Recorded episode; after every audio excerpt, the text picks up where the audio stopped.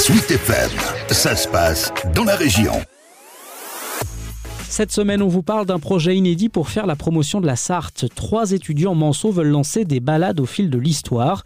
Émission tournée en direct, servant à mettre en valeur le patrimoine, du vieux Mans aux petites cités de caractère comme Saint-Léonard-des-Bois et Agnières-sur-Vègre. Thomas Lebouc est l'un des trois protagonistes on s'est dit, ça serait bien de montrer le patrimoine, ça serait bien de le découvrir ensemble.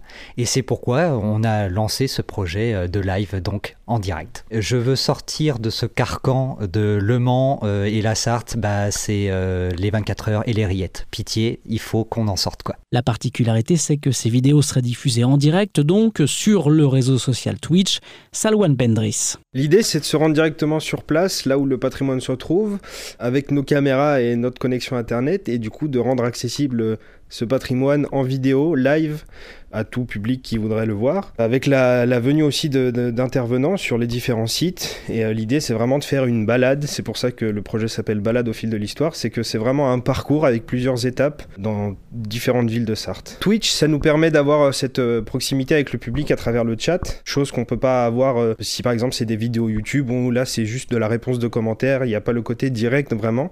Alors que oui, sur Twitch, c'est vraiment cette interaction. Si jamais dans le public il y a des questions, on peut être amené à y répondre directement si jamais il y a des interrogations sur euh, différentes euh, choses qu'on voit à l'image, on peut revenir dessus, zoomer, passer plus de temps sur un élément. C'est vraiment l'avantage de Twitch. Et cette idée a déjà tapé dans l'œil de Sartre Tourisme, Simon Peverelli. On a été euh, élu parmi huit lauréats, donc on a dû défendre le projet devant un, certain nombre de jurys. On a été élu, donc c'est déjà un véritable honneur d'avoir été sélectionné. Et suite à ça, on a été donc accompagné pour lancer une campagne de financement participatif sur KissKissBankBank, sur laquelle donc on demande la somme de 8000 euros pour en fait tout simplement les moyens logistiques de ce live, puisque évidemment un, live de ce type euh, coûte euh, assez cher, puisque c'est en direct, donc c'est tout de suite un peu plus cher. Et euh, donc c'est principalement pour des caméras, des micros, mais également la gestion des intervenants qu'on va accueillir sur le Mans. Enfin voilà, il y a toute une somme de, de, coûts. Dans tous les cas, c'est un projet qu'on veut porter, donc oui, on le portera coûte que coûte. Maintenant, évidemment, si on veut un minimum de qualité, c'est aussi pour ça qu'on demande cette somme-là. Mais voilà, si on n'atteint pas la on essaiera quand même de se débrouiller. Pour l'heure, la cagnotte a dépassé les 2700 euros. On a jusqu'au 18 novembre pour faire un don sur KissKissBankBank en échange de contrepartie.